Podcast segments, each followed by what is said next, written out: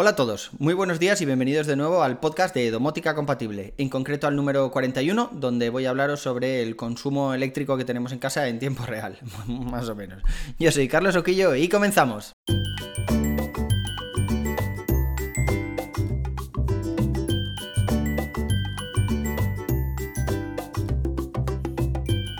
Pues no sé si os lo he contado, pero antes de verano tuve un problema eléctrico en casa. Y es que compramos una placa de inducción eh, muy chula, la verdad es que muy chula, blanca, preciosa ahí, con el horno también y demás. ¿Y qué pasa? Que la placa de inducción antes teníamos vitrocerámica y al poner inducción, pues sí que es verdad que se cocina más rápido de lo que se cocinaba antes, que cuando bajas eh, la potencia eh, pierde inercia, ¿no? Pierde el calor mucho más rápido de lo que lo perdía antes, pero joder, consume muchísima luz. Entonces, ¿qué pasa? Que en verano, plena ola de calor que teníamos aquí, en, Madrid, cuando ponía la inducción y estaba puesto algún aparato de aire acondicionado, pues saltaba el automático, ¿no? Entonces eh, hablé con la compañía eléctrica, era Naturgy en ese momento, y le dije que me pasaran de los 3,6 kilovatios que tenía contratados a 4. Pues parece ser que hubo algún error, ellos dicen que por mi culpa, yo digo que por la suya, que en lugar de pasar a 4 kilovatios me pasaron a 0,4. Y 0,4 no es nada, o sea, 0,4 es lo que se pone en un garaje que tiene una bombilla, básicamente. Así que no podía encender nada, o sea, estaba la nevera y el wifi, los dos más half, pero en cuanto intentaba encender algo más, algún ventilador, por ejemplo, ni hablar del aire acondicionado, o intentaba cocinar, poner una lavadora, lo que fuera, tal, ¡pam! Saltaba el automático y, y a la porra, ¿no? Claro, esto eh, dicho así, pues parece fácil, ¿no? Joder, es que te lo han cambiado mal, pues que te lo vuelvan a cambiar, pero no, no es tan fácil. Para empezar, porque cuando empezó a saltar el automático, joder, yo había ampliado la potencia y en el mensaje de confirmación que me mandaron no ponía que me habían bajado a 0,4, ponía en su cambio de potencia ha sido realizado. Vale, estupendo. Pues nada, eh, no lo asocié, no asocié las dos cosas. Y así que empecé a buscar que, por qué narices saltaba el automático. Desmonté algunos interruptores por si había algún corto, algún cable se había soltado de un SELI o similar y estaba produciendo un cortocircuito. Eh, desconecté algunas de las cosas así por fases, por electrodomésticos y demás. A ver, total, un, par de días ahí un poco de calvario, hasta que finalmente pues veía que, que, no sabía por dónde me estaba viniendo el aguantazo. Así que llamé al seguro, vino un electricista, puso una pinza de esas, ¿cómo se llama? Mm, no sé, una pinza de potencia, iba a decir amperiométrica o algo así, en el, en el cuadro eléctrico y me dijo, no, no, si es que el que corta es el de abajo, el contador de abajo. O sea, hasta aquí te está subiendo muy poquito y en cuanto se pasa un poco, eh, corta.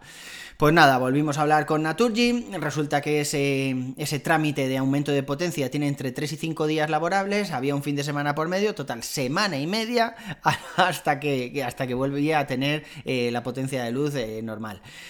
Me enfadé mucho y cambié de, de, compañía eléctrica. Ahora vuelvo a estar en Iberdrola, y además con el plan este de familia numerosa, así que bueno, ni tan mal en cuanto a tarifas y demás. Sí que es verdad que Iberdrola es un poco más caro que, que, Naturgy, pero bueno, con el plan este pues se ha quedado, se ha quedado bastante bien. ¿Y qué pasa? Que eso me, me, me, levantó una nueva necesidad, saber el consumo que tiene mi casa en tiempo real o lo más parecido posible a tiempo real. Además, con el cambio de Iberdrola me pusieron la aplicación esta i-DE que podéis encontrar en la App Store, donde te puedes conectar directamente a tu contador, al contador que tienes abajo, ¿no? El que cortaba la potencia en este caso. Así que dije, coño, pues ni tan mal, si en el contador está están ahí los datos en tiempo real, puedo mirar históricos y tal, eh, esto debe ser fácil traérselo a, a HomeKit o a Home Assistant o lo que sea. Bueno, de HomeKit ni hablar, porque claro, ahí no hay ningún parámetro, no hay ningún dato donde nos indique el consumo energético. Eh, cuando tienes algún enchufe, yo tengo los Kogik, que os he hablado alguna vez de ellos, eh, los Kogik sí que te dan un consumo, pero ese consumo lo ves en la aplicación de Kogik, no te lo ves en Home Assistant, ni en ningún panel de control, ni nada de eso. Es posible que pudiera traérmelo desde atajos, pero la verdad es que no, no lo he peleado mucho. Total, que, que pensé en integrarlo en Home Assistant, que ahí sí que puedo ver eh, los consumos energéticos, puedo crear las gráficas que quiera, todas bonitas, preciosas. ya sabéis lo que me gusta una gráfica. Así que, que, bueno, estuve buscando por ahí y encontré un plugin que la verdad es que eh, me ha funcionado bastante bien. Se llama eData. Pero bueno, ahora os cuento, ahora os cuento. Porque para instalar este plugin de Home Assistant, que lo puedes encontrar en HACS, o como se diga esto, Home Assistant Community Store, ¿vale? Que es la, tienda esta alternativa de aplicaciones que no están en el repositorio oficial de, de, Home Assistant, pues para poder traerse los datos del contador te tienes que dar de alta en un servicio web que se llama Datadis. Eh, Datadis, os lo dejaré en las notas del programa, aunque bueno, tenéis el artículo completo en el blog, ya sabéis, como digo siempre al final, sauquillo.org con H intercalada entre la A y la U. Pues Datadis eh, recopila los datos de todas las suministradoras y lo puedes buscar directamente por tu número de CUPS, el número de el identificador que tiene nuestro contador, ¿no? Como si fuese una MAC address de una tarjeta de red. Total, que te das de alta en Datadis, que es completamente gratuito, mm, puedes pagar ahí para tener integración con APIs y demás, pero para lo que nosotros buscamos es completamente gratuito. Y sí que es verdad que cuando te das de alta hasta que salen los datos de tu contador, eh, tardan muchas horas. A mí me tardó casi dos días, pero tengo conocidos que han tardado bastante más días en que le dieran acceso al contador. Esto es porque Datadis va recopilando todos esos datos, pero no siempre están en, bueno, en tiempo real ni de lejos. yo creo que hacen una actualización ahí a las 11 de la noche por los datos que he estado viendo yo. Total, que una vez que los tienes ya en Datadis, te instalas el plugin este que comentábamos antes, se llama Home Assistant eData, os pondré el link aquí en las notas del, programa, que es de un compañero, además eh, español, que se llama VJ, escrito tal y como suena, VJ, que está en GitHub, pero que no lo he encontrado en ninguna otra red. Eh, VJ, si estás viendo esto, macho, dime que eres tú, porque la verdad es que el plugin mola muchísimo y, joder, a mí me gustaría echarte una mano o, darte una propinilla o algo así, porque la verdad es que el, plugin está, está muy bien. La instalación es súper sencilla, como todos los plugins de, que se instalan a través de, pues esta, extensión de Home Assistant. Simplemente tienes que poner la URL, te lo añade, instalas y demás, y luego te pide tu número de CUPS y los datos que tienes en Datadis, o el nombre de usuario y contraseña que te has dado en, en Datadis. Y ya está, empieza a recoger los datos de Datadis y podemos crear un, pues, un montón de gráficas con un montón de, datos interesantes. En la página de VJ de GitHub, que os la pondré aquí en las notas, eh, tenéis algunas gráficas que podéis crear, cómo se crean, con ciertos parámetros y demás. Y bueno, como ya me conocéis, yo lo primero que hice fue llenar la pantalla de gráficas. Me hice hecho ropotocinta, mil gráficas de un montón de movidas distintas. Al final, bueno, pues después de pulir un poco me he quedado solo con cinco, que es eh, consumo diario, eh, consumo mensual, eh, maxímetro, eh, o sea, el maxímetro son los picos de, consumo, ¿vale? Y bueno, y luego el mes en curso más o menos para que veas lo que vas, estás consumiendo el mes en curso y cuánto te va a costar, porque tienes ahí, le puedes poner el coste que tienes de kilovatio hora y te sacude más o menos el, el, rejón que te van a pegar, te los muestra en pantalla para que tú más o menos te vayas haciendo la idea antes de que te llegue la factura. La verdad es que es bastante, bastante útil.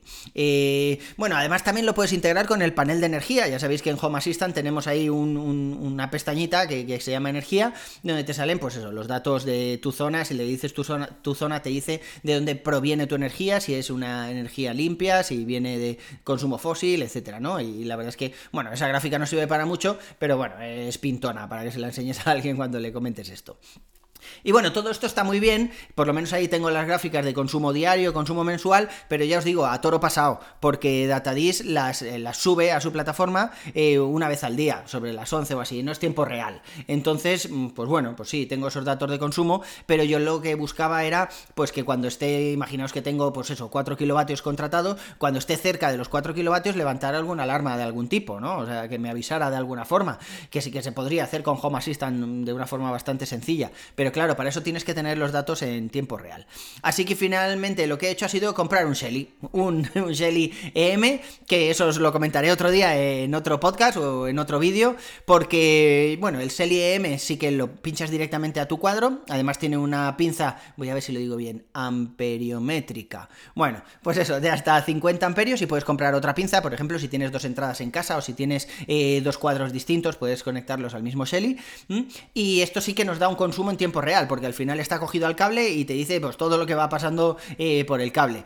puedes comprar varios selis para ponerlo, por ejemplo, en las distintas fases que tengas en casa y así ver consumos, que esa es mi idea, o sea, de momento voy a tener solo este seli y luego pues iré pinchándolo en las distintas fases o compraré algún otro, porque quiero saber, por ejemplo, si yo no estoy en casa, que el consumo debería ser no cero, porque está el wifi siempre encendido y la nevera y demás, pero saber cuál es el consumo residual y poder detectar, pues eso, posibles fugas, posibles picos eh, electrodomésticos que no estén funcionando de una forma óptima y cosas así. Así que esto os lo contaré con un poco más en profundidad. De momento tengo el Shelly EM ya montado, ya mm, ahí conectado y sacando datos, pero no lo tengo integrado con Home Assistant. Y esto, siento deciros que este no se puede flashear para integrarlo con HomeKit porque tampoco tendría ningún sentido. O sea, no podemos sacar esos datos a HomeKit, así que lo he dejado con el firmware original, lo veo en la aplicación de Shelly y ahora en unos días eh, lo integraré en Home Assistant y, os, iré, os iré contando. La verdad es que, bueno, esta mm, solución del SELIEM sí que nos permite conocer el, consumo en tiempo real, pero la otra que os estaba contando con el plugin de, VJ y los datos de DataDis, la verdad es que nos dan una aproximación muy buena. Por lo menos sabemos lo que estamos consumiendo de luz, los días que estamos, los días que no estamos. Podemos ver, por ejemplo, si estamos consumiendo demasiado en, en la zona pico y deberíamos consumir más en la zona valle, que es un poco más barata, o si nos da igual porque no tenemos discriminación horaria, pero bueno, nos nos puede eh, dar cierta información para tomar decisiones y así bajar un poquillo la factura de la luz. Así que no penséis que si no tenéis un SELI no vais a poder hacer nada, porque la verdad es que el plugin este eh, nos da un montón de datos interesantes a, coste cero, ¿no? por decirlo de alguna forma. En fin, chicos, ya os contaré lo del M con un poco más de, paciencia y de profundidad. Por mi parte, eso es todo por hoy. Recordad que tenéis los artículos completos en sauquillo.org, eh, con H intercalada entre la A y la U. A mí me podéis encontrar en el canal de Telegram, por fin, otra vez Telegram. Estamos todos súper contentos con la vuelta a Telegram. Por Twitter como arroba cesauki o a través del formulario que tenéis en el blog. ¿Mm? Un saludo y nos vemos en la próxima. Hasta luego.